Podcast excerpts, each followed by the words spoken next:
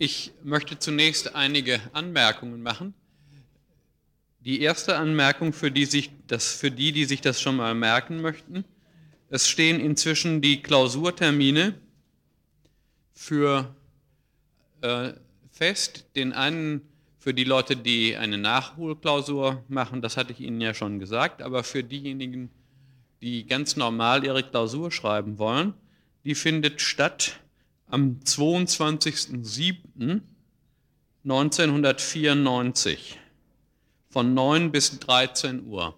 Wenn Sie sich das schon mal notieren, am 22.07.1994. Die Termine werden vom Hochschulprüfungsamt festgelegt. Es wird auch noch bekannt gegeben, wann Sie sich dann anmelden müssen oder ab wann Sie sich dann anmelden können. Das ist der eine Punkt. Der zweite Punkt, ähm, wir werden die am Rosenmontag ausgefallene Sitzung am kommenden Mittwoch, also jetzt übermorgen, nachholen und zwar in Hörsaal 3. Äh, wenn wir mit dem Stoff, wie ich hoffe, auch morgen durchkommen, werde ich noch einmal eine äh, Diskussionssitzung einplanen. Das heißt, wenn wir alles schaffen bis dahin, äh, brauchen nur die noch zu kommen, die mal mit mir diskutieren wollen oder die Nachfragen haben. So viel also zu den Ankündigungen. Wir waren in das Thema eingestiegen, Soziologie der Gruppe, und hatten diskutiert miteinander, welche Möglichkeiten es gibt, welche Möglichkeiten es gibt, Rollentypen zu klassifizieren. Wir hatten, darf ich Sie aber ein bisschen Aufmerksamkeit bitten? Denn sonst verliere ich meine auch und das wäre ja schade. Äh, wir hatten eine Klassifikationsform gesehen, die sich mit Zeit ergibt, also dass die einerseits die Dauer, die Dauer von Gruppen selbst unterschiedlich groß ist. Die zweite Form war, dass die zeitliche Beanspruchung eines Mitglieds durch eine äh, Gruppe unterschiedlich hoch sein kann, was äh, ganz wesentlich natürlich abhängt von der Zahl der Gruppen, deren Mitglied ein Einzelner sein kann. Und zweitens natürlich äh, hatten wir sehr ausführlich besprochen, dass schon allein aufgrund der Zeitdimension erstens die Prägung durch, zweitens die Abhängigkeit von und schließlich die Identifikation mit einer Gruppe ein unterschiedliches Niveau erreicht. Wir hatten, wenn ich das recht sehe, äh, abgeschlossen in der letzten Sitzung mit dem Punkt 522 äh, über die räumlichen Dimensionen von Gruppen und hatten vor allen Dingen Wert gelegt auf die Unterscheidung von lokal gebundenen Gruppen und überlokal organisierten Gruppen. Also wir hatten gesprochen von Gruppen, die, bei denen räumliche Nähe als gruppenbildendes Prinzip funktioniert, wobei die klassischen Formen, in denen das natürlich äh, analysiert worden ist, Nachbarschaft und Verwandtschaft sind. Wobei die moderne Verwandtschaft, auch das hatte ich schon erwähnt, im Prinzip eine überlokale Gruppe ist. Das heißt, Verwandtschaftsbande, Bindungen müsste man eigentlich besser sagen, um äh, den etwas karlauernden Begriff, dass die Familienbande äh, sozusagen auch eine Bande sein kann, äh, die, dass die Familienbande, also die Familienbindungen, die Verwandtschaftsbindungen in der modernen Gesellschaft überlokal sein können, ist natürlich äh, völlig eindeutig. Hans Paul Barth, ein bedeutender Soziologe, der sich mit Familie und Gemeinde beschäftigt hat, hat in diesem Zusammenhang etwa darauf hingewiesen, dass unter modernen Bedingungen die Familien und die Verwandtschaften große räumliche Distanzen ertrügen und hat den Ausdruck von der ambulanten Großmutter äh, geprägt. Die ambulante Großmutter, die von Flensburg bis München äh, reist, ständig hin und her, auf äh, der Fahrt von einem Enkelkind zum anderen Enkelkind. Äh, für vormoderne Gesellschaften äh, sind die Verwandtschaften natürlich im Prinzip lokal, mit einem großen Unterschied. Wir werden darauf aber in der nächsten, im nächsten Semester noch kommen. Äh, mit Beginn von Hochkulturen, also mit Beginn von Schrift, äh, ergeben sich überlokale Verknüpfungen und insbesondere der Adel als die Klammer zwischen lokalen Einheiten ist gerade auch, was die Verwandtschaftsordnung anbetrifft, überlokal organisiert. Die Leute im Dorf haben eigentlich immer nur Verwandte, die man sofort besuchen kann. Der Adel hat eben schon in vormoderner Zeit überlokale Verknüpfungen auf Familienebene. Das Heiratsverhalten ist häufig so organisiert, dass man seine Brüder gar nicht mehr sieht, wenn man als Frau irgendwo heiratet. Das heißt, die Überlokalität ist schon mit dem Verwandtschaftsprinzip in vormodernen Hochkulturen gegeben. Für die Gegenwart ist allerdings charakteristisch, und das ist der wichtige Punkt, dass nicht einmal mehr Nachbarschaft als solche verpflichtend ist. Wir können uns von räumlicher Nähe als Gruppenbildungsprinzip weitestgehend abkoppeln. Das Nähere gehört natürlich in die Gemeindesoziologie. Immerhin kann man feststellen, dass wenn Not am Mann ist, allein räumliche Nähe gruppenbildend funktioniert. Also Leute beispielsweise, die in einem Bus fahren oder in einer Straßenbahn fahren, bilden für die Dauer des Zusammenseins natürlich eine minimale Gruppe. Das heißt, allein die Tatsache, dass einer neben einem sitzt, etwa zwei, drei Stunden lang im Zug, macht einen prinzipiell äh, zu einem Ansprechpartner. Man kann dann natürlich versuchen, sich dagegen zu wehren. Also was weiß ich, die FAZ ganz massiv sich äh, vor Augen zu halten, weil man neben sich eine Dame sitzen sieht, von der man schon beim ersten Hereinkommen das Gefühl hat, wenn man die FAZ nicht ganz besonders intensiv vor Augen äh, hält, äh, dann ist man in einem Gespräch über Erziehungsprobleme oder sie erzählt einem irgendetwas, das geht noch, wenn sie einen nicht zu politischen, zu politischen Debatten zwingt äh, und unter Umständen ganz unglaubliche Dinge äh, erzählt und man sozusagen äh, in die Spannung gerät, entweder zustimmen zu müssen um des lieben Friedens willens und dann aber alle Zivilcourage aufzugeben oder aber äh, sozusagen heftig mit ihr zu diskutieren oder mit ihm. Ich mache das natürlich, das geht in beiden Richtungen. Ich breche das einfach hier ab. Also für die, für die für die moderne Gesellschaft ist also charakteristisch, dass, Grupp, dass lokale Nähe nicht als solche Gruppenbildungsprinzip sein muss. Wir wählen uns in hohem Maße die Leute, mit denen wir umgehen wollen.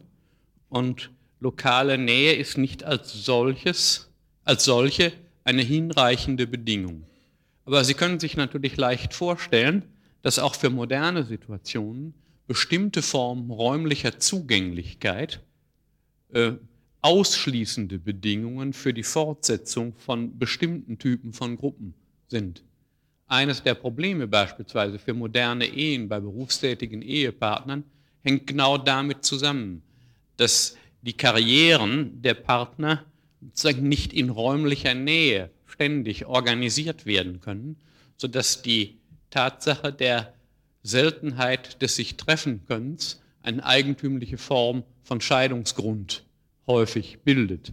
Grundsätzlich aber, um es noch einmal zu sagen, ist der Raum, jedenfalls räumliche Nähe, äh, unter modernen Bedingungen äh, eine soziale Komponente geworden, äh, die in viel stärkerem Maße als wählbare Größe erscheint.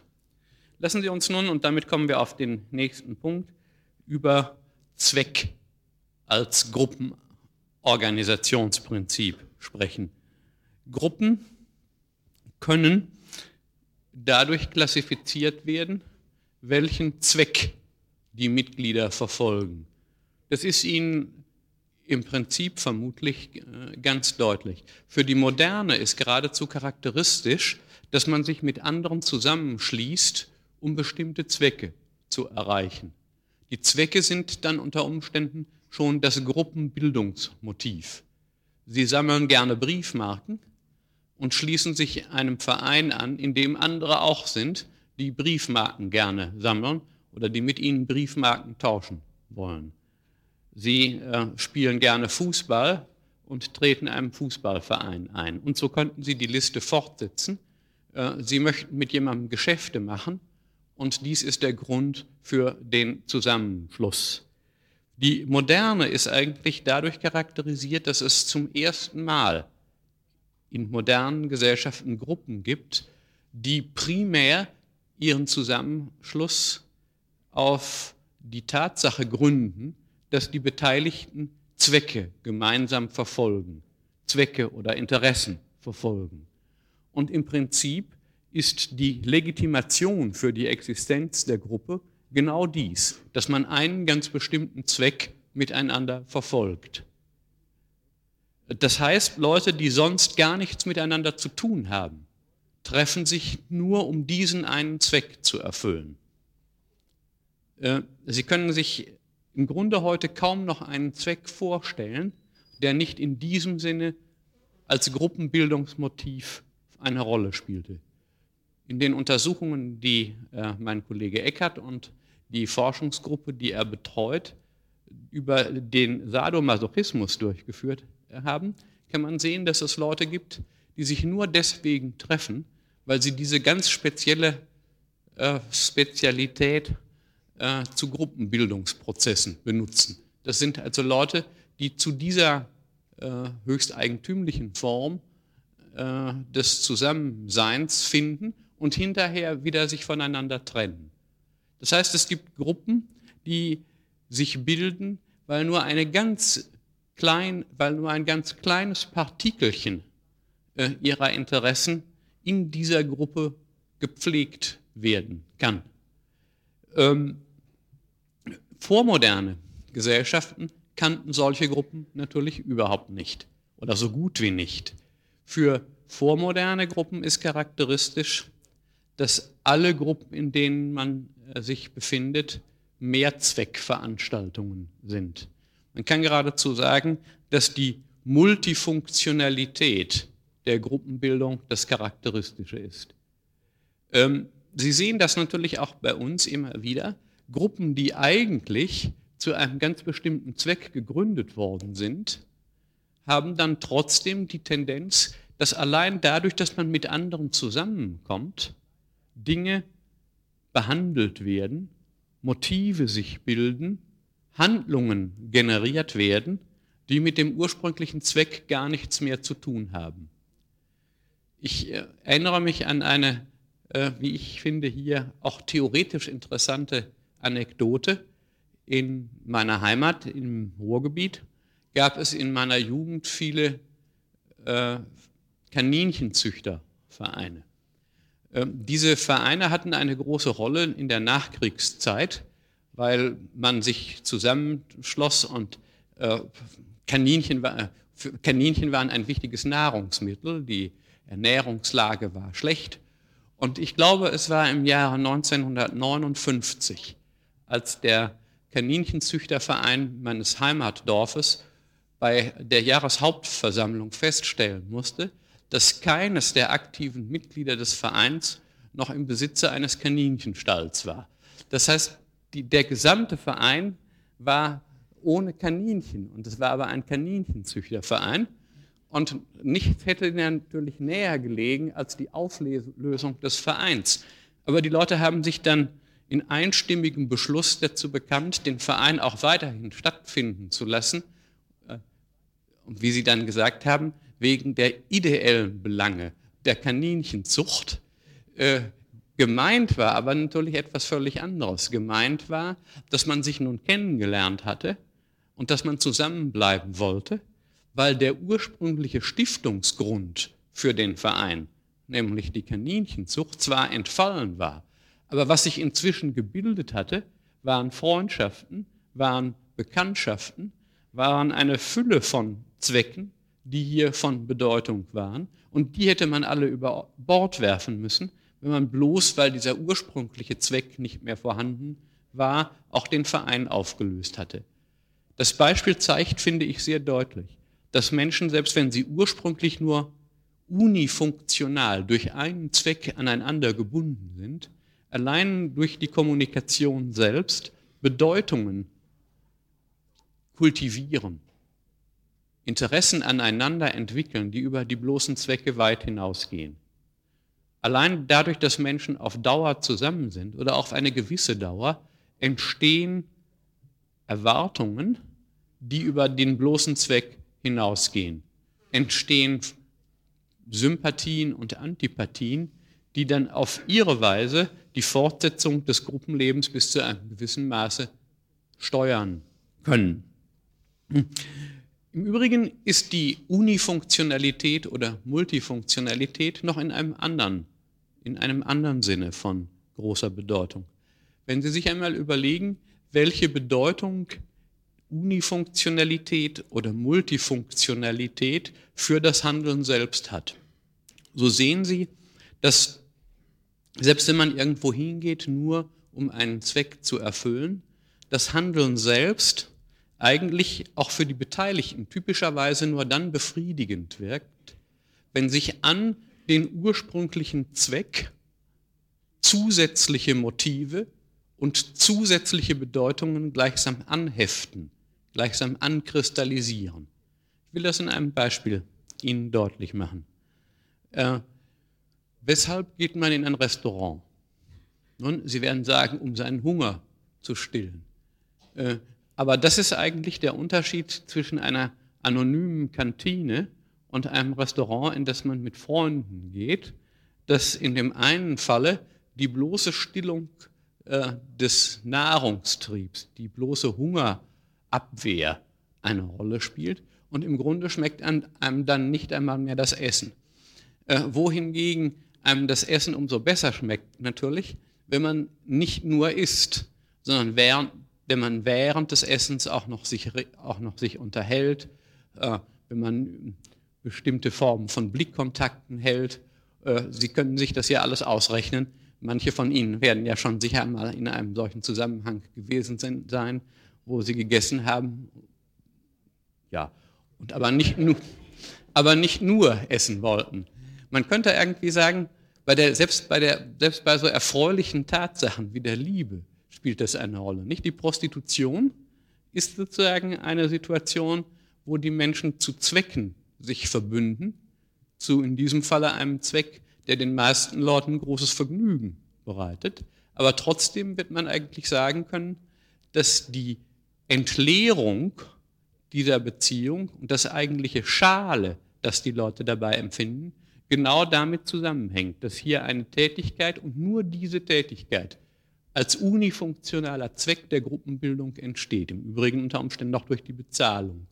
Wenn Sie sich vorstellen, dass selbst so starke Bedürfnisse wie die Sexualität dadurch eigentlich fast völlig an ihrer Bedeutung für die Beteiligten verlieren, dass sie der einzige Zweck sind, dann wird, äh, glaube ich, der Unterschied zwischen einfunktionaler und mehrfunktionaler Gruppenaktivität deutlich. Ehen etwa, aber auch Liebschaften sind eben gerade dadurch charakterisiert, dass sie um das starke Interesse der Sexualität andere Zwecke gleichsam herumlegen, dass die Sexualität aufgehoben wird durch zusätzliche Solidaritätsverknüpfungen. Die können institutionalisiert sein, etwa wie in der Familie, wo die Sexualität etwa gebunden wird an lebenslange oder doch jedenfalls äh, vieljährige Solidarität und die Verpflichtung für Kinder zu sorgen. Sie können auch in andere Kontexte eingebaut werden. Das, was die äh, Prostitution als unifunktionale Beziehung äh, so problematisch macht, ist eben genau dadurch gegeben, dass sie sich auf diese eine Beziehung beschränkt und dann nicht einmal diesen einen Zweck gleichsam vergnüglich oder befriedigend werden lässt. Beim Essen ist das genauso. Auch das Essen ist natürlich etwas, äh, auf das wir nicht verzichten können. Trotzdem hat man das Gefühl, dass die vollständige Unifunktionalität von größter Problematik ist. Im Grunde auch beim Lernen. Auch die Schule kann sozusagen, wenn sie als, oder die Universität, wenn sie als reine unifunktionale Beziehung zwischen Menschen aufgebaut wird, diesem Realitätsverlust nicht entgegenwirken. Es ist deshalb auch hier wiederum nicht zufällig, dass Leute, die sich eigentlich nur getroffen haben, um zu studieren, und das heißt unter Umständen unter modernen Bedingungen, einen höchst subjektiven, auf eigene Zwecke gerichteten, ja, äh, die wollen etwas Bestimmtes erreichen, trotzdem verbünden sie sich mit anderen und die Lust am Lernen ergibt sich eben dadurch, dass sich an sie etwas ankristallisiert, was mit dem Lernen allein nicht zusammenhängt. Man könnte geradezu sagen, was die Prostitution für die Liebe, das ist die Mensa für das Essen und ein rein auf Lehrbetrieb organisierte Universität für das Lernen. Äh, in allen Fällen handelt es sich sozusagen um die Ausdünnung menschlicher Beziehungen auf einen ganz spezifischen Zweck. Und in dem Maße, wie das passiert, verlieren eigentlich die Leute die Lust an dem, was sie treiben, selbst wenn das, was sie dort treiben, für sich genommen in hohem Maße lustvoll ist. Sie können das beim Lernen sehr schön sehen. Viele Kinder sind nicht in der Lage, äh, in der Schule bestimmte Dinge zu begreifen. Die Lehrer pflegen dann häufig zu sagen, die seien nicht begabt genug. Aber wenn Sie feststellen, wie ein kleiner Junge der bestimmte Dinge nicht lernen kann in der Schule, in der Lage ist, eine Abseitsregel zu begreifen beim Fußball, die hochkompliziert ist, rein was die logischen Voraussetzungen anbetrifft, dann wird deutlich, dass die Lernfähigkeit dieses Knaben im Kontext multifunktionaler Zusammenschlüsse sehr viel höher ist als da, wo er nur als, ja, als Gegenstand des Belehrtwerdens auftaucht. Also der lange Reden, kurzer Sinn. Äh, Gruppen können stärker unifunktional oder stärker multifunktional organisiert sein, aber selbst bei vollständig unifunktional beabsichtigten Gruppen pflegen sich Zusatzbedürfnisse anzukristallisieren, pflegt aus dem ursprünglichen Gruppengründungsanlass, aus dem ursprünglichen Gruppengründungsinteresse mehr zu werden als ursprünglich geplant war. Lass mich nun zu einem vierten Punkt kommen, nämlich zur Zahl. Es gibt eine berühmte Untersuchung von Georg Simmel über die quantitative Bestimmtheit der Gruppe in der Soziologie erschienen. Denn das ist natürlich völlig deutlich, dass Gruppen sich massiv danach unterscheiden, wie viele Mitglieder sie haben.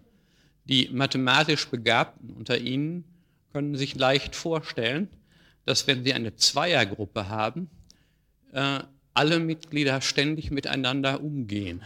Schon bei Dreien wird die Sache schwierig. Schon bei Dreien ist es möglich, dass einer in, einer bestimmten Sinn, in einem bestimmten Sinne ausgeschlossen wird. Die Gruppensoziologie, auch die Gruppenpsychologie hat das auf den Begriff gebracht. Schon bei einer Dreiergruppe ist eine Koalition möglich, die bei einer Zweiergruppe nicht denkbar ist. Eine Koalition, die zum Beispiel dazu führen kann, dass einer, der Dritte, der Tertius Miserabilis, äh, der Dritte ist, den die Hunde beißen, der Ausgeschlossene, gegen den sich die beiden anderen verbünden. Und dieser Dritte kann unter Umständen sogar bloß die Funktion haben, dass Aggressionen, die sonst zwischen den beiden bestünden, auf den Dritten abgelagert werden.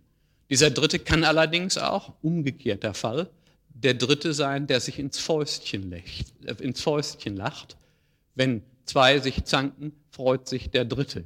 Das heißt, mit ein, die, eine fundamentale Verschiedenheit äh, in der, durch Zahl bedingt, die mit Gruppen einfach dadurch entstehen, dass sie von, äh, dass sie von Dyaden, so heißt der entsprechende Ausdruck, D-Y-A-D-E-N, dass sie von Diaden zu Triaden werden. Das heißt, man müsste eigentlich, wenn man ein Buch über Gruppen schreibt, ständig mit berücksichtigen, ob es sich um Zweier- oder um Dreiergruppen handelt. Äh, sie erinnern sich an die berühmte Geschichte äh, bei der Bürgschaft bei Schiller, wo der eine Freund für den anderen sein Leben riskiert, schließlich wiederkehrt und der Tyrann zum Schluss sagt, und ich sei gewährt mir die Bitte, in eurem Bunde der Dritte. Äh, was der Tyrann vielleicht gar nicht wusste oder klug eingeschätzt hat, war, dass die Gruppe nicht mehr dieselbe ist, wenn ein Dritter hinzukommt. Ehen etwa äh, verändern sich natürlich fundamental, wenn Kinder hinzukommen oder auch nur ein Kind hinzukommen. Äh, das ist auch bekannt, dann wird eben aus der Ehe eine Familie und damit ergeben sich vollständig andere Dynamiken.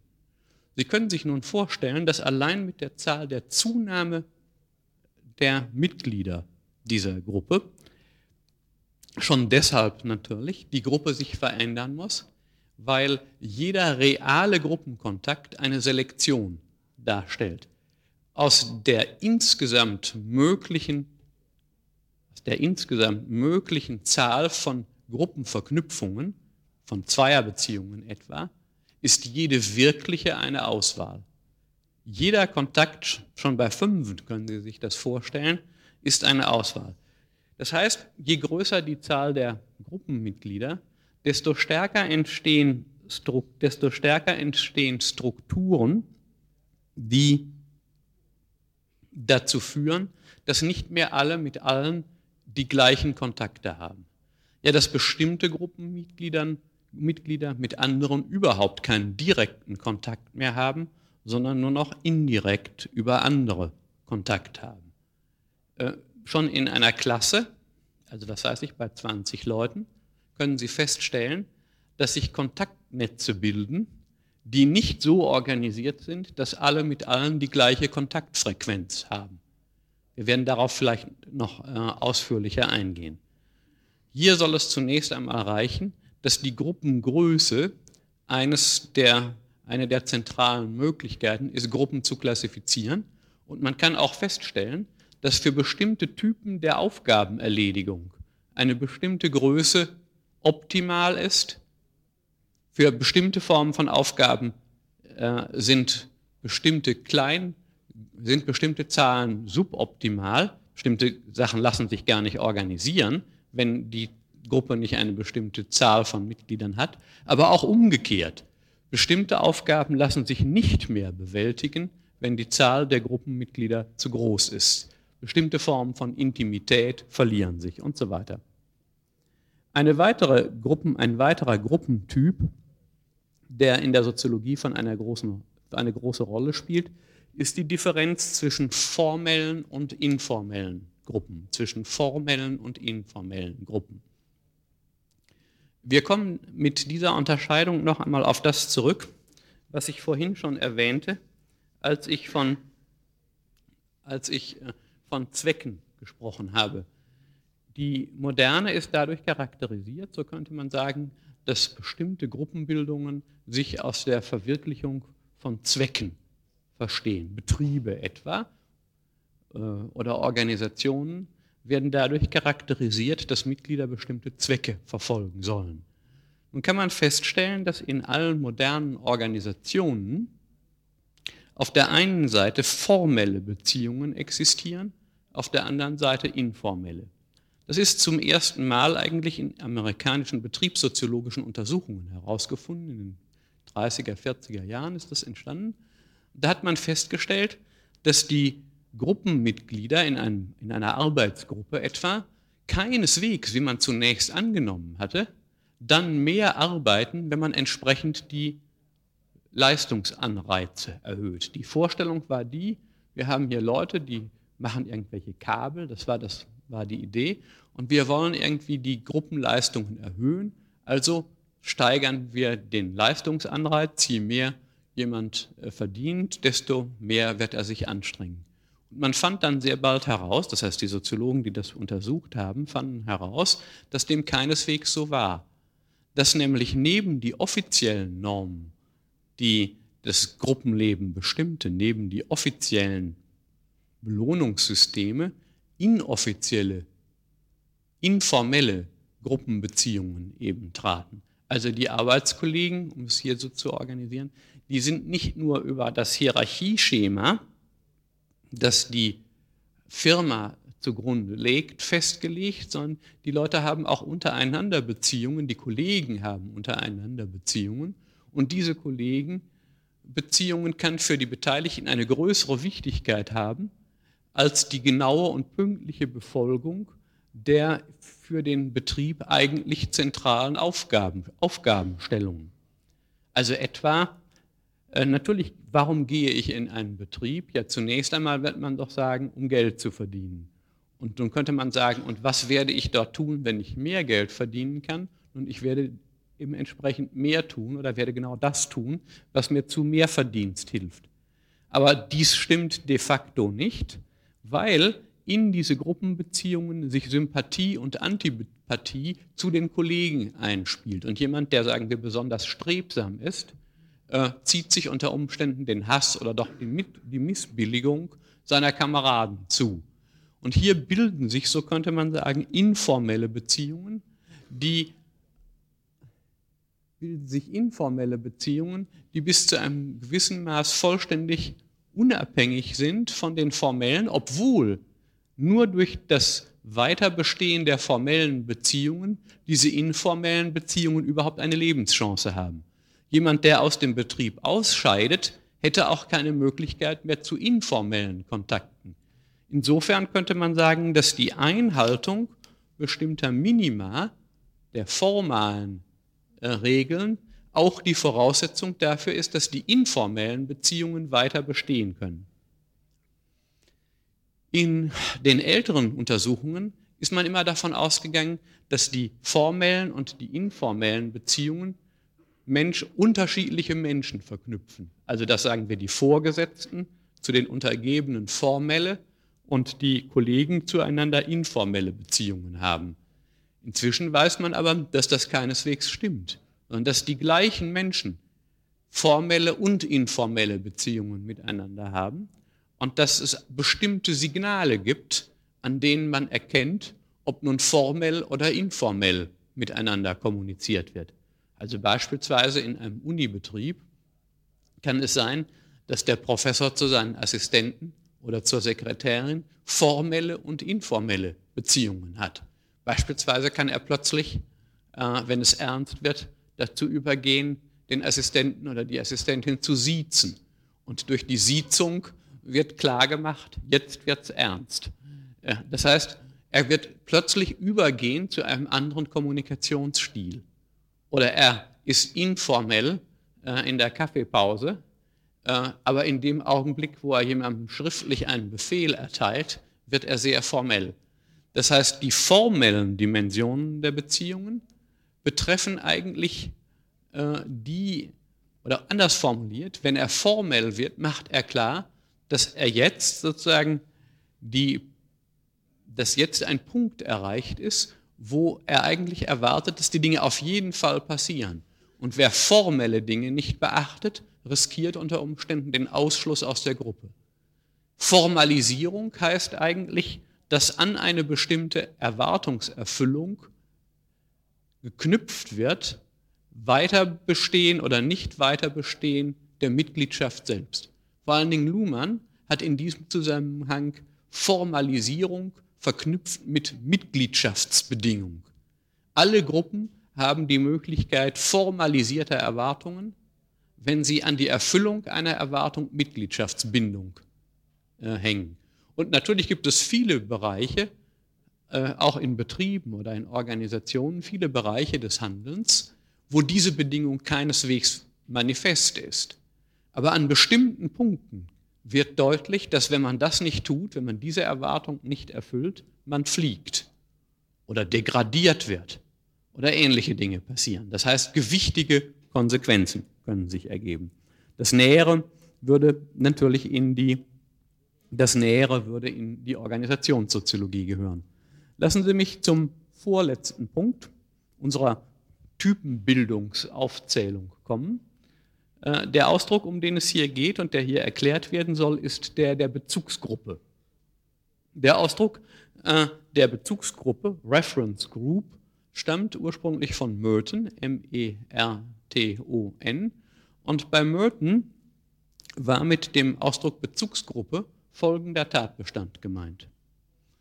Menschen sind unter modernen Lebensbedingungen äh, in vielen Gruppen. Und die Frage stellt sich natürlich, welche dieser Gruppen, in denen man sich befindet, wirkt sich eigentlich auf einen selbst, auf die eigene Orientierung in einer bestimmten Situation am stärksten aus. welche dieser Gruppen ist sozusagen der Bezugspunkt für ein konkretes Handeln. Äh, die Operationalisierung äh, dieser Theorie ist dann besonders massiv geworden in Untersuchungen, die Stauffer, S-T-O-U-F-F-E-R, an Soldaten durchgeführt hat, die im Koreakrieg waren. Da stellte sich nämlich heraus, dass die amerikanischen Soldaten zwei Typen von Gruppen hatten, die für ihre Orientierung etwas bedeuteten. Auf der einen Seite die Gruppe der Familie, die Gruppe der Freunde und Verwandten, die in Amerika geblieben waren. Auf der anderen Seite aber die konkrete Kampftruppe, die Leute, mit denen man alltäglich während des Kämpfens zusammen war. Und die Frage war nun, welche Gruppenorientierung, welche Gruppenbeziehung spielt für das alltägliche Handeln der Soldaten in Korea, etwa bei Kampfeinsätzen, eine Rolle? Sind es die Vorstellungen, die man von zu Hause mitgebracht hat, oder sind es die konkreten Erwartungen der Kampftruppe? Sie können sich zum Beispiel vorstellen, dass, sagen wir, bei bestimmten Einsätzen Leistungen verlangt wurden, die den ethischen Prinzipien, die man zu Hause gelernt hat, widersprachen. Also wenn man sich bei bestimmten Situationen vorstellt, die eigene Mutter schaut einem über die Schulter, dann wird man bestimmte Dinge tun oder bestimmte Dinge lassen, die, wenn man sich das nicht vorstellt, passieren könnten oder auch nicht passieren könnten. Das heißt, die Frage ist, welche Gruppe spielt in einer akuten Situation eine Rolle, von welcher Gruppe lässt man sich leiten? Denkt man in einer Situation, wo man, sagen wir, Steine auf irgendwelche Leute schmeißt. Ich darf mich hier äh, nicht vor den Leuten, die bei mir sind, als Schwächling erweisen. Oder denkt man äh, an den Pfarrer, mit dem man ansonsten ständig zusammen äh, war und denkt sich, was äh, würde äh, Pfarrer Schulze denken, wenn er mich hier sähe. Menschen also, so könnte man sagen, sind allein aufgrund der Tatsache, dass sie verschiedenen Gruppen angehören, immer in der Lage, dass sie sich an den Normen dieser verschiedenen Gruppen orientieren können. Und es kann sein, muss aber nicht sein, dass die Gruppe, in der man gerade aktuell ist, diejenige Gruppe ist, die am stärksten von Bedeutung ist für einen selbst. Dass man sich mit der Gruppe identifiziert, in der man ist. Aber es kann natürlich auch genau umgekehrt sein, dass die Gruppe, in der man aktuell ist, die geringste Bedeutung für einen selber hat. Bezugsgruppen, so wie Merton diesen Ausdruck verstand, meint also die Gruppe, die den prägenden Einfluss für das eigene Handeln hat. Die Gruppe also, die für die Identifikation mit den Normen, denen man folgen will, am bedeutendsten ist. Auch wenn man aktuell gerade nicht mit den anderen Mitgliedern dieser Gruppe zusammenhängt. Ja, es kann sogar so weit gehen, dass alle Gruppenmitglieder schon längst verstorben sind und man sich trotzdem an diesen Gruppenmitgliedern identifiziert.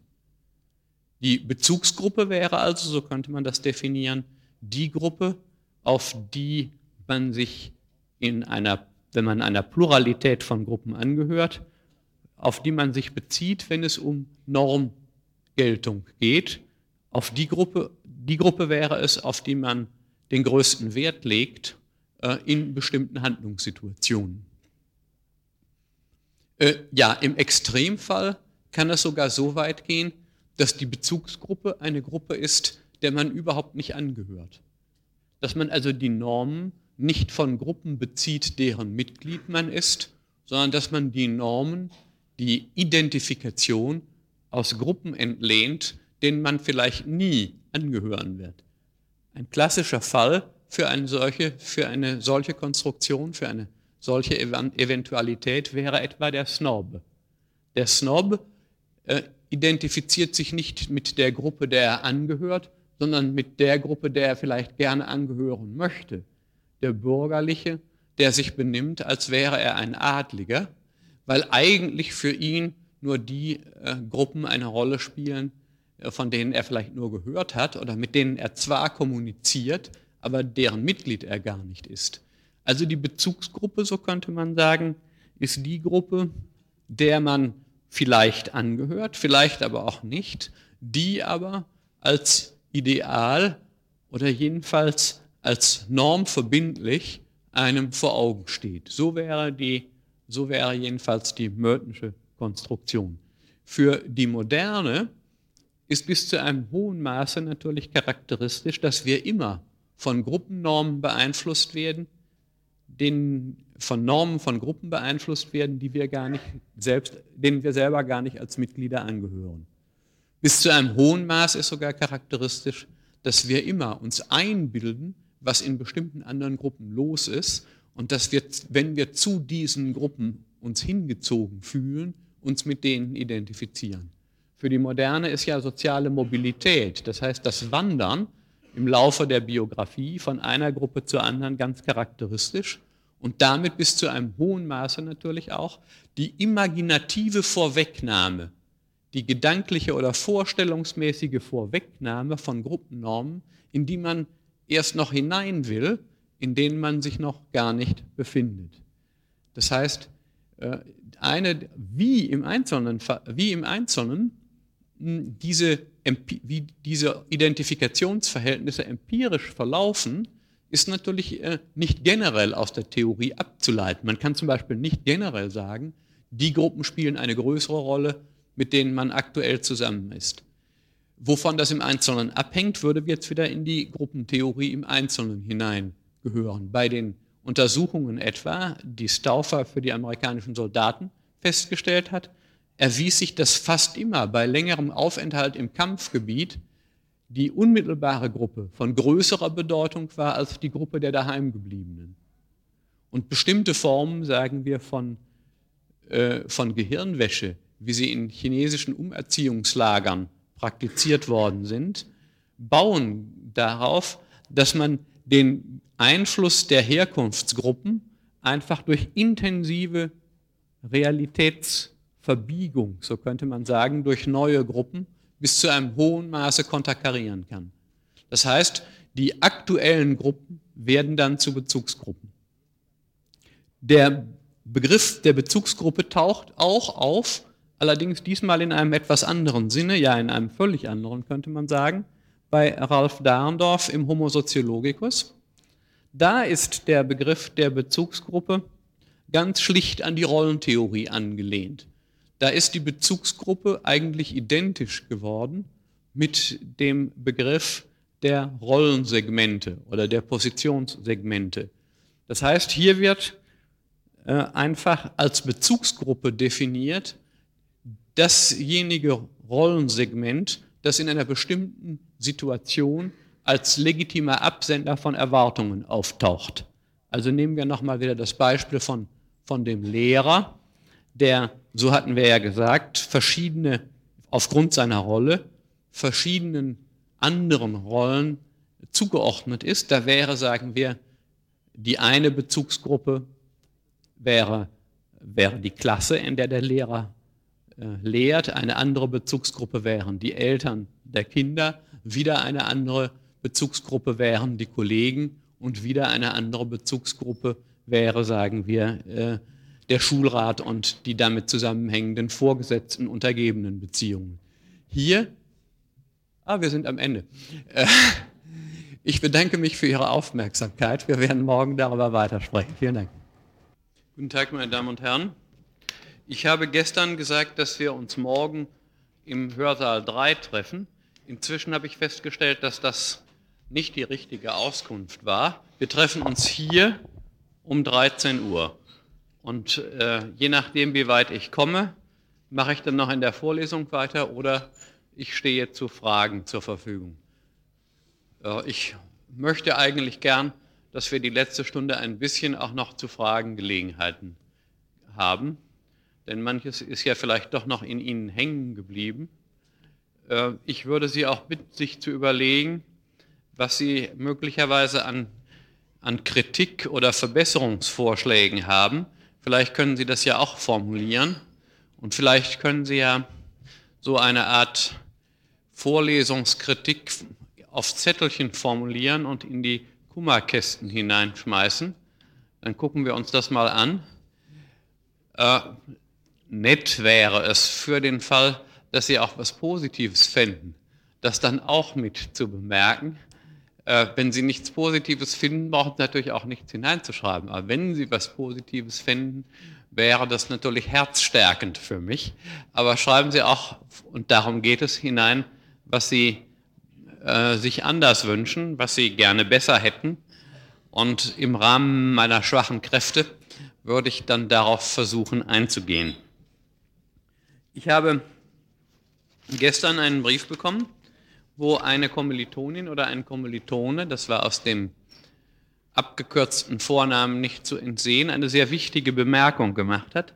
Sie hat nämlich gesagt, ich hätte bei meinen ganzen Einteilungen über Gruppen nicht berücksichtigt die Frage, ob man freiwillig oder unfreiwillig Gruppenmitglied ist. Das ist so wichtig, dass ich es ausdrücklich noch hinzufügen möchte. Ähm, wobei die Freiwilligkeit und die Unfreiwilligkeit sozusagen schon einmal aufgetaucht ist, nämlich im Zusammenhang mit den Pattern Variables. Sie erinnern sich, dass wir eine, eine von den, eines von den Pattern Variables war, die zwischen achieved und ascribed, also zwischen erworben und zugeschriebener Mitgliedschaft. Und es ist ziemlich sicher, dass natürlich zugeschriebene Mitgliedschaften Mitgliedschaften sind, für die man sich nicht entscheiden kann, die also insofern nicht freiwillig sind.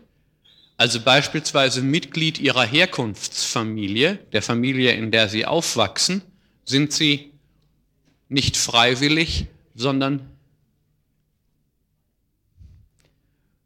äh, sondern unfreiwillig. Aber Sie sehen an dieser Geschichte schon, an diesem Punkt schon, dass die, der Begriff der Freiwilligkeit soziologisch ein einigermaßen komplizierter ist. Im Alltag unterscheiden wir eben zwischen freiwillig und unfreiwillig.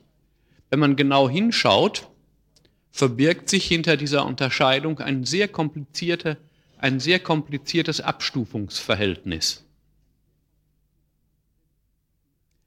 Denn im strengen Sinne ist natürlich nicht alles, wozu man sich nicht entschieden hat, etwas, wozu man gezwungen worden ist. Sie haben als Kind natürlich nicht die Wahl, sich andere Eltern auszusuchen normalerweise. Und es gibt eine Reihe von Überlegungen, die sagen, äh, wer in einer Arbeiterfamilie aufgewachsen ist, wie ich, äh, der hat schon 90 Prozent falsch gemacht, bevor er auf die Welt gekommen ist. Aber trotzdem wird man normalerweise nicht sagen, man sei gezwungen, in dieser Familie zu bleiben. Denn Zwang setzt natürlich voraus, dass man nur zähneknirschend und gegen Widerstand irgendwo ist. Man müsste also eigentlich sagen, dass vieles, wozu wir keine Alternativen haben, natürlich keineswegs etwas ist, das uns aufgezwungen worden ist. Das heißt, vieles, wozu wir keine Alternativen haben, ist auch etwas, wozu wir uns keine Alternativen denken können. Kultur, in, der wir aufwachsen, ist natürlich erst einmal ganz generell dadurch charakterisiert, dass wir keine Alternativen zu ihr haben, subjektiv jedenfalls nicht, dass wir aber natürlich nicht gezwungen werden, in dieser Kultur zu leben. Darf ich?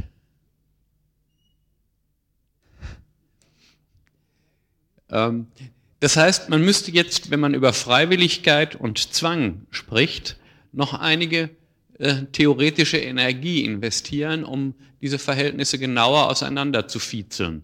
Ich habe ja, als ich über Sozialisation gesprochen habe, einiges von diesen Zusammenhängen versucht schon Ihnen vorzuführen. Denn im strengen Sinne äh, sind Gruppenmitgliedschaften, äh, die man wählen kann, nie hundertprozentig erzwungen. Was ist eigentlich wirklich erzwungen? Haben Sie eigentlich nie eine Alternative? Es gibt bei Simmel darüber in einem Kapitel über Über- und Unterordnung in der Soziologie einige wichtige Hinweise. Im Grunde haben Sie zu allem die Alternative, zumindest wenn Sie bereit sind, den Tod als Kosten aufzunehmen. Niemand kann Sie zwingen, wenn Sie bereit sind, dafür zu sterben, dass sie nicht in eine solche Gruppe eintreten. Da sind die Kosten natürlich sehr hoch. Das Beispiel, das die Kommilitonin, sagen wir mal, es war eine Kommilitonin, vorführt, war die allgemeine Schulpflicht, die ja gezwungen sei, sagt sie.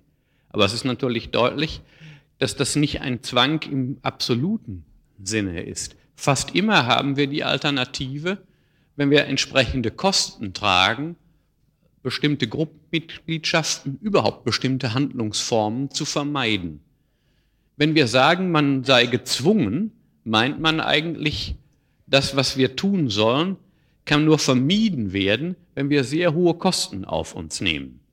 Im Grunde gibt es also auf der einen Seite nichts, was vollständig erzwungen wäre.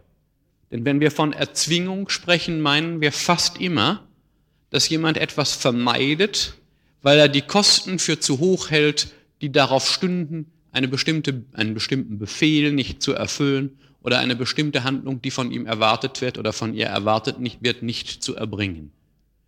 Im Grunde kann man sagen, wirklich gezwungen würden wir ja nur, zum Beispiel wenn wir eine Unterschrift leisten, wenn uns jemand physisch die Hand führt. Fast immer reicht es, dass die Erzwingung in diesem Sinne ersetzt wird durch Drohung. Die Drohung oder die vermutete Sanktion reicht fast immer aus und wir sprechen dann von Zwang. Also, auf der einen Seite kann man sagen, es gibt so gut wie nie die vollständige Unfreiwilligkeit. Wir willigen irgendwie ein, auch ins Grässlichste, weil es meistens noch grässlichere Lösungen gibt, die wir vermeiden wollen, dadurch, dass wir ins Mindergrässliche einwilligen.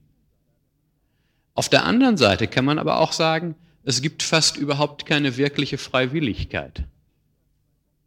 Denn was ist schon freiwillig?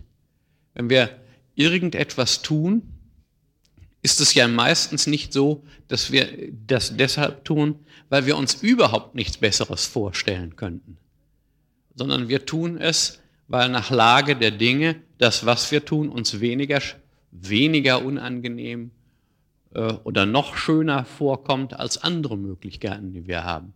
Natürlich wird man sagen, jemand, der sich ein Auto kauft, tut das freiwillig und er freut sich, wenn er es hat.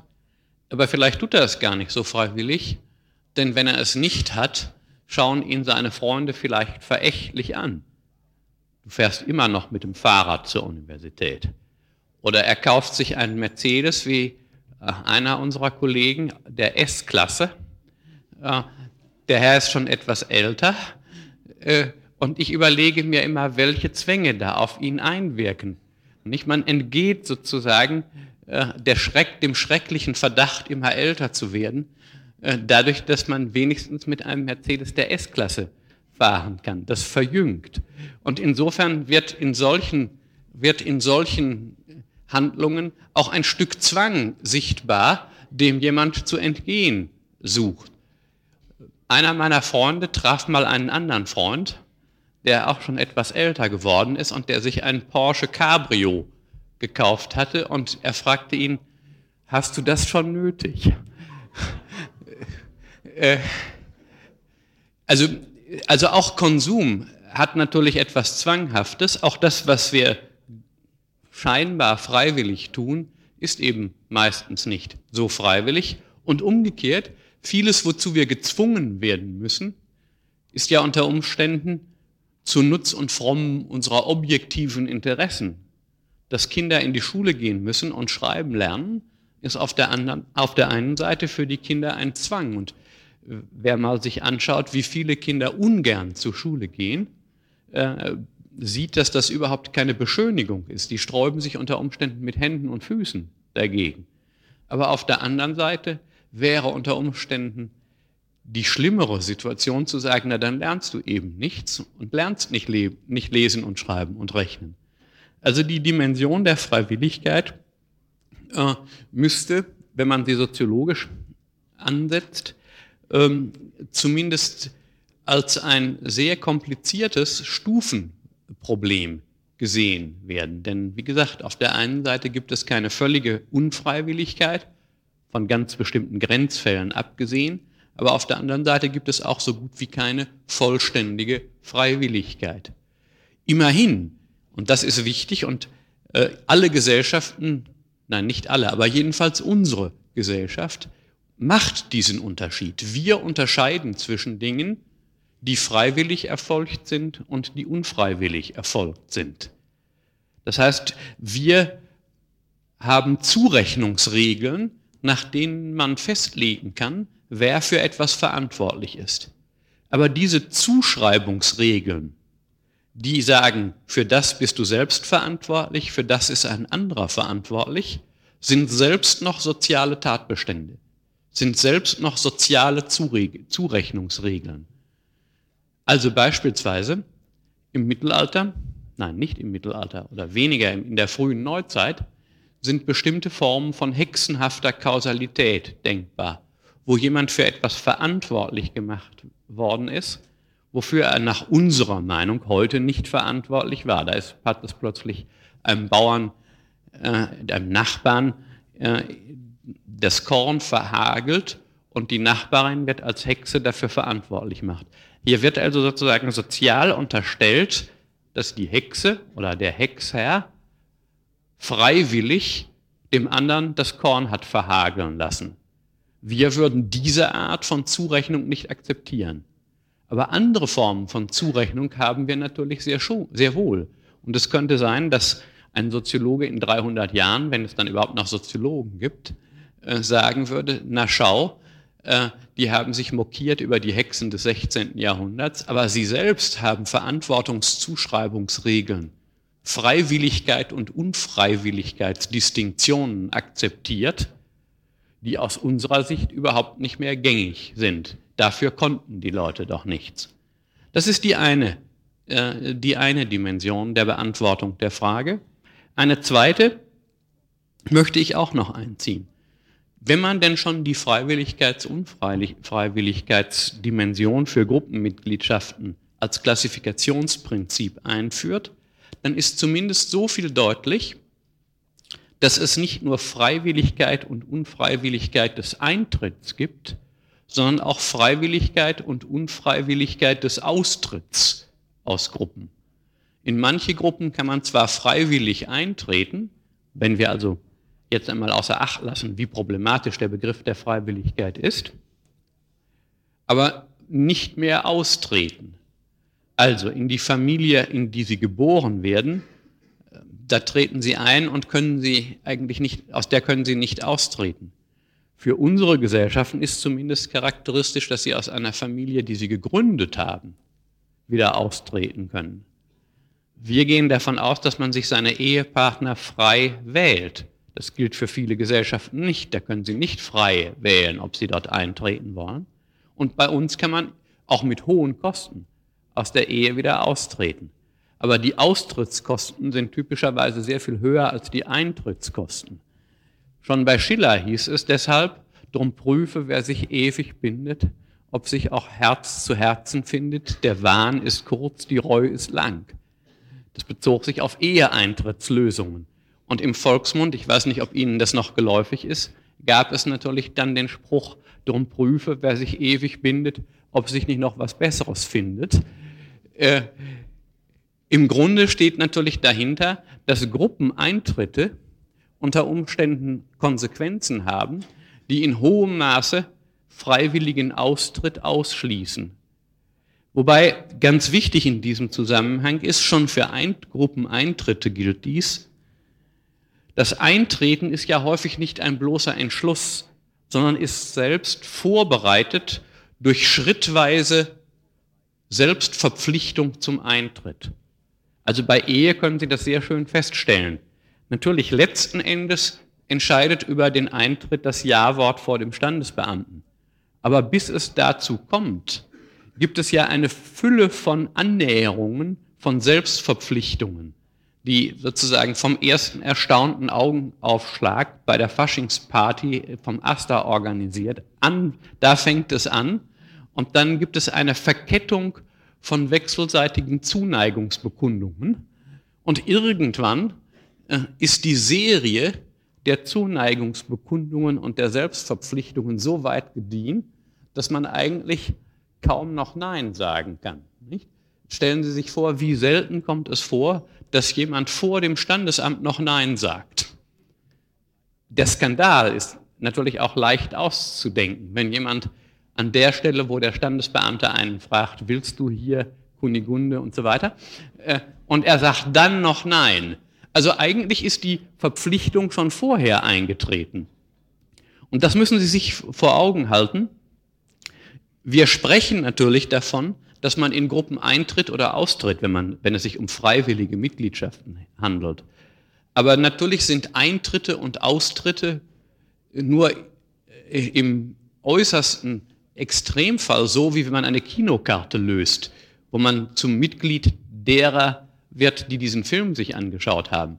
Fast immer sind Eintritte und Austritte in Gruppen vielstufige Prozesse, in denen man immer ein Stückchen mehr sich verpflichtet und wo es je länger man dort sich verpflichtet hat, umso schwieriger wird, den nächsten Schritt zurückzumachen. Die Systemtheorie spricht in diesem Zusammenhang von Systemgeschichte.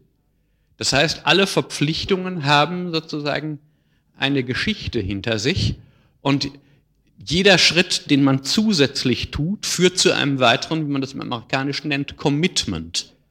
Man hat sich festgelegt und kann jetzt nicht mehr zurück. Freiwilligkeit, so könnte man sagen, wird zu abstrakt gesehen, wenn man sie nicht als Verwicklungsgeschichte, als Geschichte von Selbsteinlassungen versteht. Und Gruppen, nachdem man in ihnen sind, nachdem man in ihnen ist, sind im Grunde ganz ähnlich organisiert. Auch Gruppenaustritte werden immer schwieriger, je länger man in ihnen verweilt hat. Eben wegen der Tatsache, dass man sich in diese Gruppen hinein investiert hat, eingebracht hat, heißt das heute so schön. Und nun ist das ganze Leben in dieser Ehe verlaufen.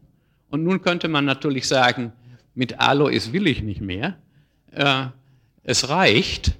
Aber man kann natürlich, wenn man sich von Alois trennt, nicht das ganze Leben zurückkriegen, das man mit ihm verbracht hat. Und dann überlegt man sich unter Umständen, ob man es nochmal mit Otto oder Fritz versuchen soll. Denn wie gesagt, austreten könnte man vielleicht, aber man kriegt nicht zurück, was man gegeben hat. Nicht? Sie kennen diese berühmte Geschichte aus der Oper Martha von Floto. Äh, Martha, Martha, du entschwandest, all dein Glück äh, nahmst du mit mir, bring zurück, was du entwandest oder teile es mit mir. Äh, und ein bisschen äh, von dieser etwas putzigen Reimform würde der Soziologe auch unterschreiben. Das heißt, wir investieren Zeit, wir investieren Geld unter Umständen, jedenfalls Leben. Und insofern ist das Auflösen solcher Verhältnisse, das Ausscheiden aus solchen Gruppen, selbst wenn es formal oder rechtlich möglich wäre, nicht einfach mit Freiwilligkeit zu identifizieren. Das war eine etwas längere Antwort auf diese Frage. Ähm, ich fand die Frage aber so wichtig, äh, dass ich da gerne noch ein bisschen nachgeschoben habe. Wir wollen jetzt auf den Punkt 5.3 unserer Gliederung kommen, über die innere Struktur äh, der, und über die innere Struktur von Gruppen sprechen. Wenn immer Gruppen existieren, bilden sich Strukturen aus. Das ist ganz wichtig und diese innere Strukturen von Gruppen bilden sich aus, unabhängig davon, wer ihre Mitglieder sind, was die Vorkenntnisse der Mitglieder sind, unabhängig auch davon, bis zu einem hohen Maße jedenfalls, unabhängig auch davon, was die Interessen der Beteiligten an der Gruppenbildung sind. Ich will einige dieser Theorien, die sich darauf beziehen, kurz erwähnen.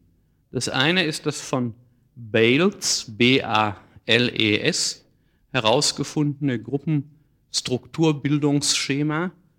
Äh, Bales hat festgestellt, dass sich in allen Gruppen, die wir kennen, wenn sie nur hinlänglich lange Zeit existieren, ein Zwei-Achsen-Schema herauskristallisiert, nämlich die Achse äh, von Führung und Gefolgschaft. Und diese Achse von Führung und Gefolgschaft teilt sich nun nochmal in die Dimension instrumentell und expressiv. Das klingt etwas rätselhaft, so wie ich es jetzt verkürzt formuliere, ich erläutere das aber. Also der erste Punkt, wenn immer Gruppen sich bilden, bilden sich Einflussgefälle. Jedenfalls, wenn die Gruppe hinlänglich lang ist und eine über hinlänglich große Zahlen verfügt. Wobei vier das Minimum ist, um dieses Achsenschema ausbilden zu können. Also, Gruppen bilden Führung und Geführtsein aus. Wo immer wir Gruppen finden, haben wir Einflussgefälle. Auch da, wo nicht schon vorher soziale Positionen vorhanden waren. Das ist natürlich ohnehin klar, wenn es schon soziale Positionen gibt, wie sagen wir, äh, eine Universität, wo es den Professor gibt und die Sekretärin, da bildet sich die, das Gefälle von Autorität nicht erst aus, sondern besteht schon, weil es institutionell festgelegt ist. Auch wenn Sie Gruppen, die vorher überhaupt keine sozialen Positionen hatten, da sagen wir Kinder in einer Klasse beobachten oder Spielgruppen oder Leute, die in ein Feriencamp gehen. Nach einer Weile können Sie sofort feststellen, dass die einen eher gehorchen, dass die einen eher abhängig sind und folgen und die anderen Führungspositionen übernehmen. Und das können Sie schon bei sehr kleinen Kindern, schon ab fünf oder sechs Jahren feststellen. Was Bales nun festgestellt hat, ist, dass die Führungsstruktur selbst noch einmal geteilt ist. Charakteristischerweise, so war seine Überlegung, ist die Führungsstruktur derart differenziert, dass einer oder eine die instrumentellen Führungsaufgaben übernimmt und der andere die expressiven. Das heißt, in dem einen Falle wird jemand Führer, weil er das Überleben der Gruppe nach Meinung der Beteiligten in der Umgebung sichert, weil er auf drängende Aufgaben patente Antworten weiß, weil er zum Beispiel bei einem Ferienlager weiß, wo man Holz zu finden hat und wie man richtig ein Feuer anmacht und wie man Kartoffeln organisiert und so weiter. Der zweite Typus des Führers ist der expressive Leader, expressive Leader. Das ist derjenige, der die in allen Gruppen, wenn sie länger zusammen sind, entstehenden emotionalen Spannungen auffangen kann. Also der eine ist sozusagen jemand, der einem dabei hilft, dass man vorankommt, dass man Aufgaben bewältigt. Und die andere ist diejenige, an deren Brust man den Kopf legen kann und sich ausweinen kann. Man könnte sagen, in dem einen Falle geht es um Bewältigung konkreter Aufgaben, in dem anderen Falle um die Bewältigung der emotionalen Probleme, die mit jeder Aufgabenbewältigung verbunden sind. Bei Bales ist das auch auf die Familie angewandt worden. Er sagt, die Familie ist sozusagen ein institutionalisiertes Muster dieses Zwei-Achsen-Schemas. Wo immer wir Familien finden in der ganzen Welt und über alle Geschichte hin, finden wir, das liegt natürlich nahe, auf der einen Seite die Achse Führung geführt, führend geführt. Die Kinder wären also diejenigen, die geführt werden. Und die Eltern wären diejenigen, die führen.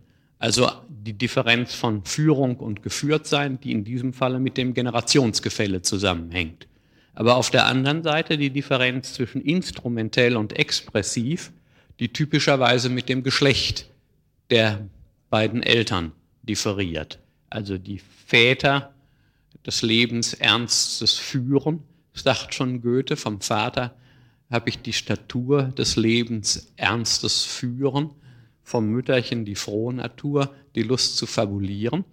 Äh, also so Goethe.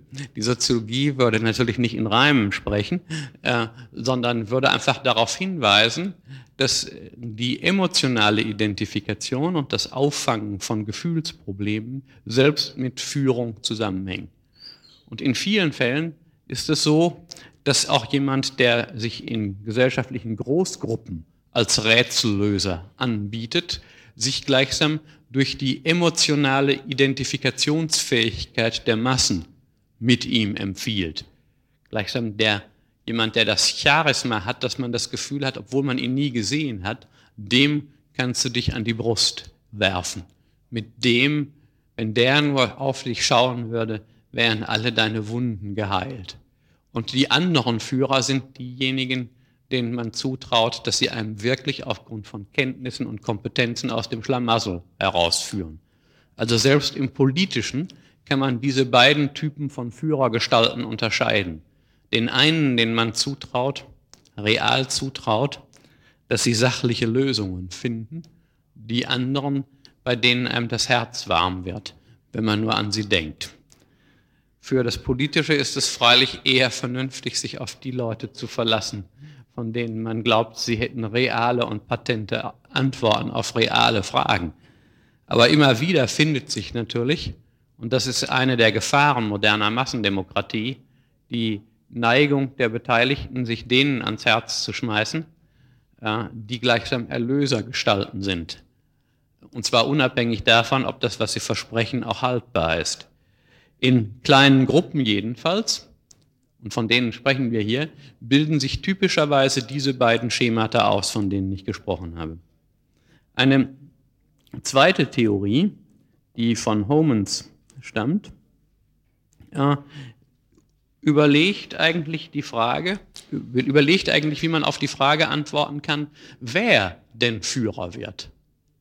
Also wenn Sie sich eine Gruppe vorstellen, in der zunächst gar kein Führer ist und wo es auch noch gar keine sozialen Positionen gibt. So entsteht doch die Frage, wer könnte denn da Führer werden?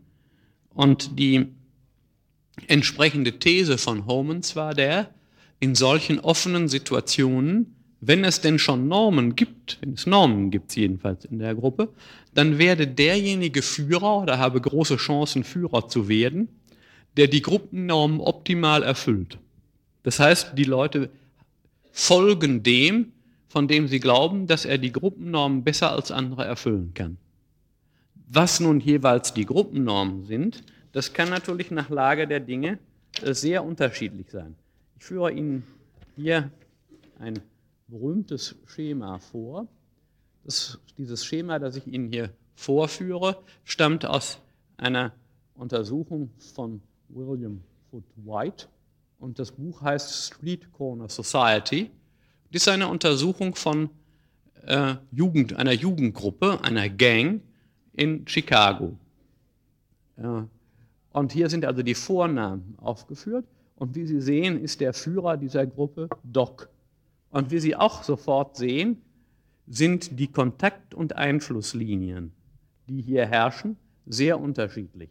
Also beispielsweise Doc, der oberste Führer, kommuniziert, vor allem in diesem Gremium der Führungsgruppe. Das heißt, er hat direkte Kontakte zu Danny, zu Mike und zu Long John. Hier, diese blau eingezeichneten Gruppen. Und dann sieht man sofort, dass Doc äh, mit Nazi verkehrt, und die beiden anderen auch, aber der hier nicht, und dass die Kontakte etwa von Joe oder Alec oder Frank zu Doc nie direkt sind, dass sie also Alec über Joe, Joe über Frank und Nazi über, und, und über Nazi mit Doc verkehren. Und hier haben sie sozusagen einen anderen Strom, Lou und Fred verkehren miteinander, aber nicht mit anderen, sondern die verkehren mit Angelo. Und Angelo hat nun wiederum nur Kontakte zu Danny und zu Doc. Sie haben also hier, äh, wie bei allen Gruppen natürlich, sich ständig herausbildet, selektive Kontaktmuster. Und was nun interessant ist, und das kann man an der Homanschen Interpretation erkennen, was zeichnet Doc aus? Wodurch ist Doc derjenige, der äh, die anderen dominieren kann?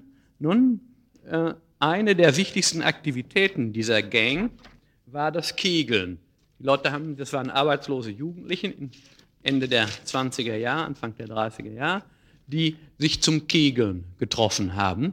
Und die zentrale Leistungsnorm, die hier herrschte, war, dass man gut kegeln kann.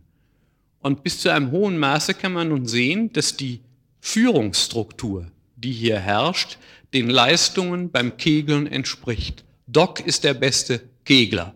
Doc ist derjenige, den deshalb alle bewundern, der sozusagen in dieser Hinsicht die Normen optimal erfüllt.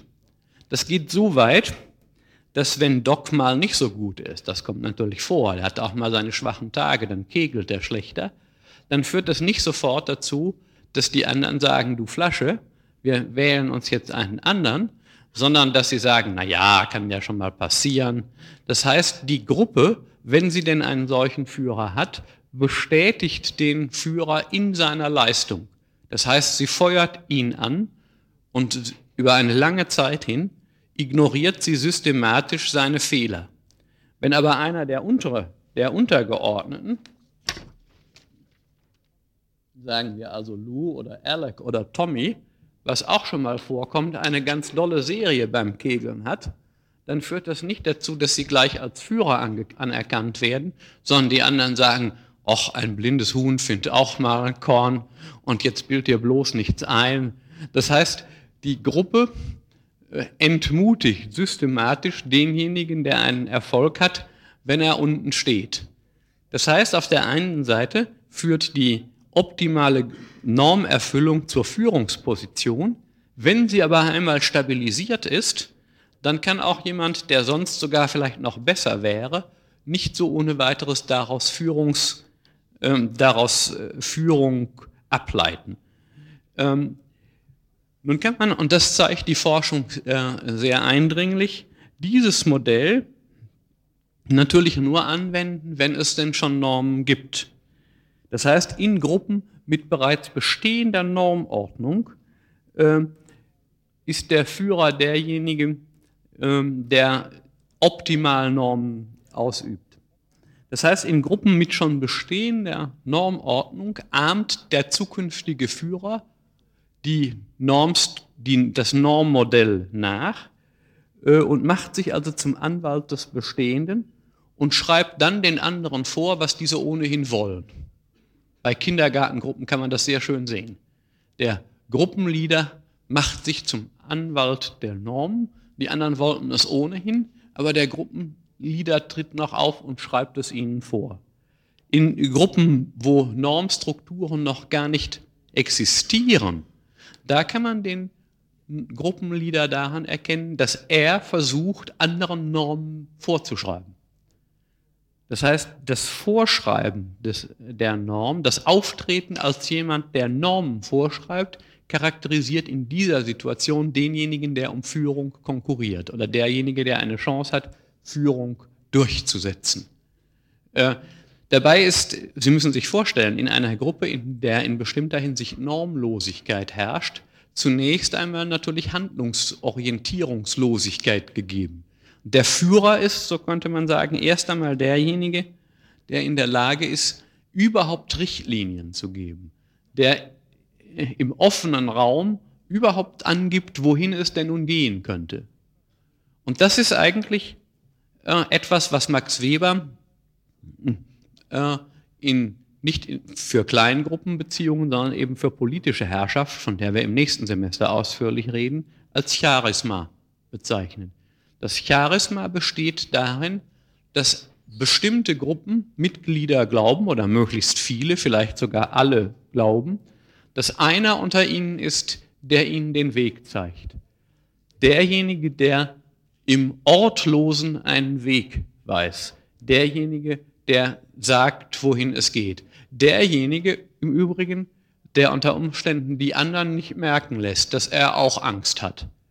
Charismatische Führertypen entstehen charakteristischerweise in einer Situation, wo die Menschen Angst haben und nicht wissen, welchen Weg sie verfolgen sollen. Derjenige, der sich die eigene Angst nicht anmerken lässt und so tut, als wisse er ganz genau und angstfrei, da geht's lang, der vereinigt, so könnte man geradezu sagen, die Angst aller anderen auf sich und nimmt sie ihnen weg. Die werden dann entängstigt weil der Führer sozusagen so tut, als gäbe es keinen Grund, sich für irgendetwas zu fürchten. Und die Gefolgschaftsbereitschaft folgt der Tatsache, dass derjenige, der anführt, so tut es, als gäbe es gar keine Probleme. Und in diesem Tatbestand liegt sozusagen auf der einen Seite die Funktionalität von Führung, aber auf der anderen Seite natürlich auch die Bedrohung der Gruppe durch ihre Führer streng begründet. Denn äh, äh, die Gruppe wäre handlungslos, wenn jeder in eine andere Richtung ginge. Die Gruppe bekommt erst Handlungsfähigkeit dadurch, dass bestimmte an sich mögliche Alternativen durch Führung ausgeschaltet werden. Dadurch, dass jemand sagt, das machen wir jetzt, bekommt überhaupt, kommt überhaupt eine mögliche Richtung zustande. Denn sonst würden sich die Einzelnen wechselseitig blockieren.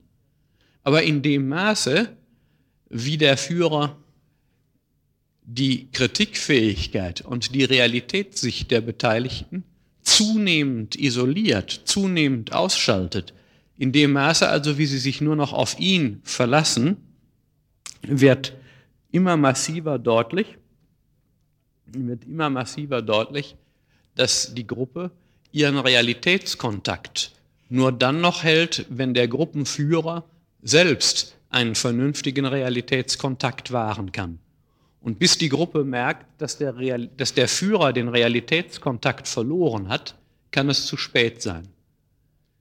Oder um es einem, in einem Bilde zu sagen, äh, dann passiert so etwas wie bei den Lemmingen, die unter Umständen hinter einem herlaufen äh, und gar nicht mehr rechtzeitig bremsen können, wenn der ihnen in den Abgrund vorläuft.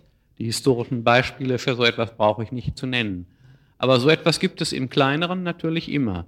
Führung hat diese gefährliche Doppeleigenschaft, dass sie auf der einen Seite Handlungsblockierungen überwindet, dadurch, dass sie Konsensfiktionen ermöglicht, dadurch, dass sie die Leute auf einen Nenner bringen lässt. Aber in dem Maße, wie das geschieht, isoliert sich derjenige, der gegen die Führung aufsteht, in dem Maße, wie diese Art von Bindung an den Führer entsteht, verlieren sich die Realitätskontakte der Gruppenmitglieder, verliert sich auch die Möglichkeit, gegen den Führer noch zu opponieren. Hm.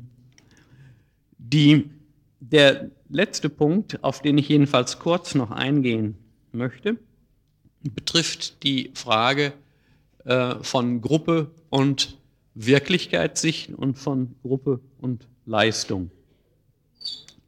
Äh, fast immer ist es natürlich so, dass Leistungen, die wir erbringen können, gruppenabhängig sind. Das ergibt sich schon dadurch, dass viele Dinge für einen Einzelnen gar nicht zu bewältigen sind. Das heißt, in vielen Fällen ist die Gruppe einfach schon deswegen notwendig, weil nur durch die Kooperation mehrerer bestimmte Dinge zustande kommen. Das heißt, es gibt das, was äh, Hofstetter einmal das mechanische Prinzip des, der Kräfteaddition genannt hat, etwa bei Aufgaben des Hebens oder Tragens. Das ist, glaube ich, so trivial, dass man das gar nicht weiter ausführen muss. Alleine können Sie, äh, alleine können Sie einen Baum nicht tragen, aber gemeinsam schaffen Sie das. Ein Gemeinsamkeit macht stark in diesem Sinne. Ein zweites, äh, vielleicht nicht, äh, nicht weniger interessantes Prinzip, aber weniger triviales, besteht darin, dass es ein statistisches Prinzip des Fehlerausgleichs gibt, das mit Gruppen zusammenhängt. Ein statistisches Prinzip des Fehlerausgleichs. Eine, also etwa bei Aufgaben des Suchens und des Beurteilens. Eines der berühmtesten Beispiele ist ein antiker Feldherr, der vor der Aufgabe steht, Leitern herzustellen, die genau lang genug sind, aber nicht länger, als erforderlich ist, um eine Stadtmauer zu stürmen. Er muss also genau herausfinden, wie groß ist, wie hoch ist die Mauer, dann kann ich Leitern anfertigen. Er weiß aber nicht, wie hoch die Mauer ist. Was macht er? Nun, die Mauer ist mit gleich hohen Steinen gemauert. Jetzt kommt es nur darauf an, herauszufinden, wie viele Steine sind übereinander geschichtet. Der Feldherr zählt also erst einmal selbst. Dann zählt er nochmal, da kommt er zu einem anderen Ergebnis. Dann zählt er ein drittes Mal, dann kommt er wieder zu einem anderen Ergebnis. Er beschließt also nun, das ganze Heer antreten zu lassen. Und jeder Soldat, jeder Krieger zählt für sich und schreibt sich das Ergebnis auf. Und nun sammelt der Feldherr die Ergebnisse ein und beschließt, den häufigsten Wert, der gezählt worden ist, als den richtigen zu nehmen. Also in diesem Falle den, äh, in diesem Falle den häufigsten Wert, den Modus. Diejenigen, die schon in der Statistik so weit gekommen sind, über Mittelwerte nachgedacht zu haben, kennen diesen Wert. Und der ist auch der richtige. Das heißt, hier haben wir ausgleichende, ausgleichende Wirklichkeitsabschätzungen, äh, die sich äh, durch Fehlerausgleich in der Gruppe ergeben. Eine in Experimentalgruppen immer wieder auftauchende Form sozusagen der Kontrolle der Wirklichkeitssicht durch Gruppen.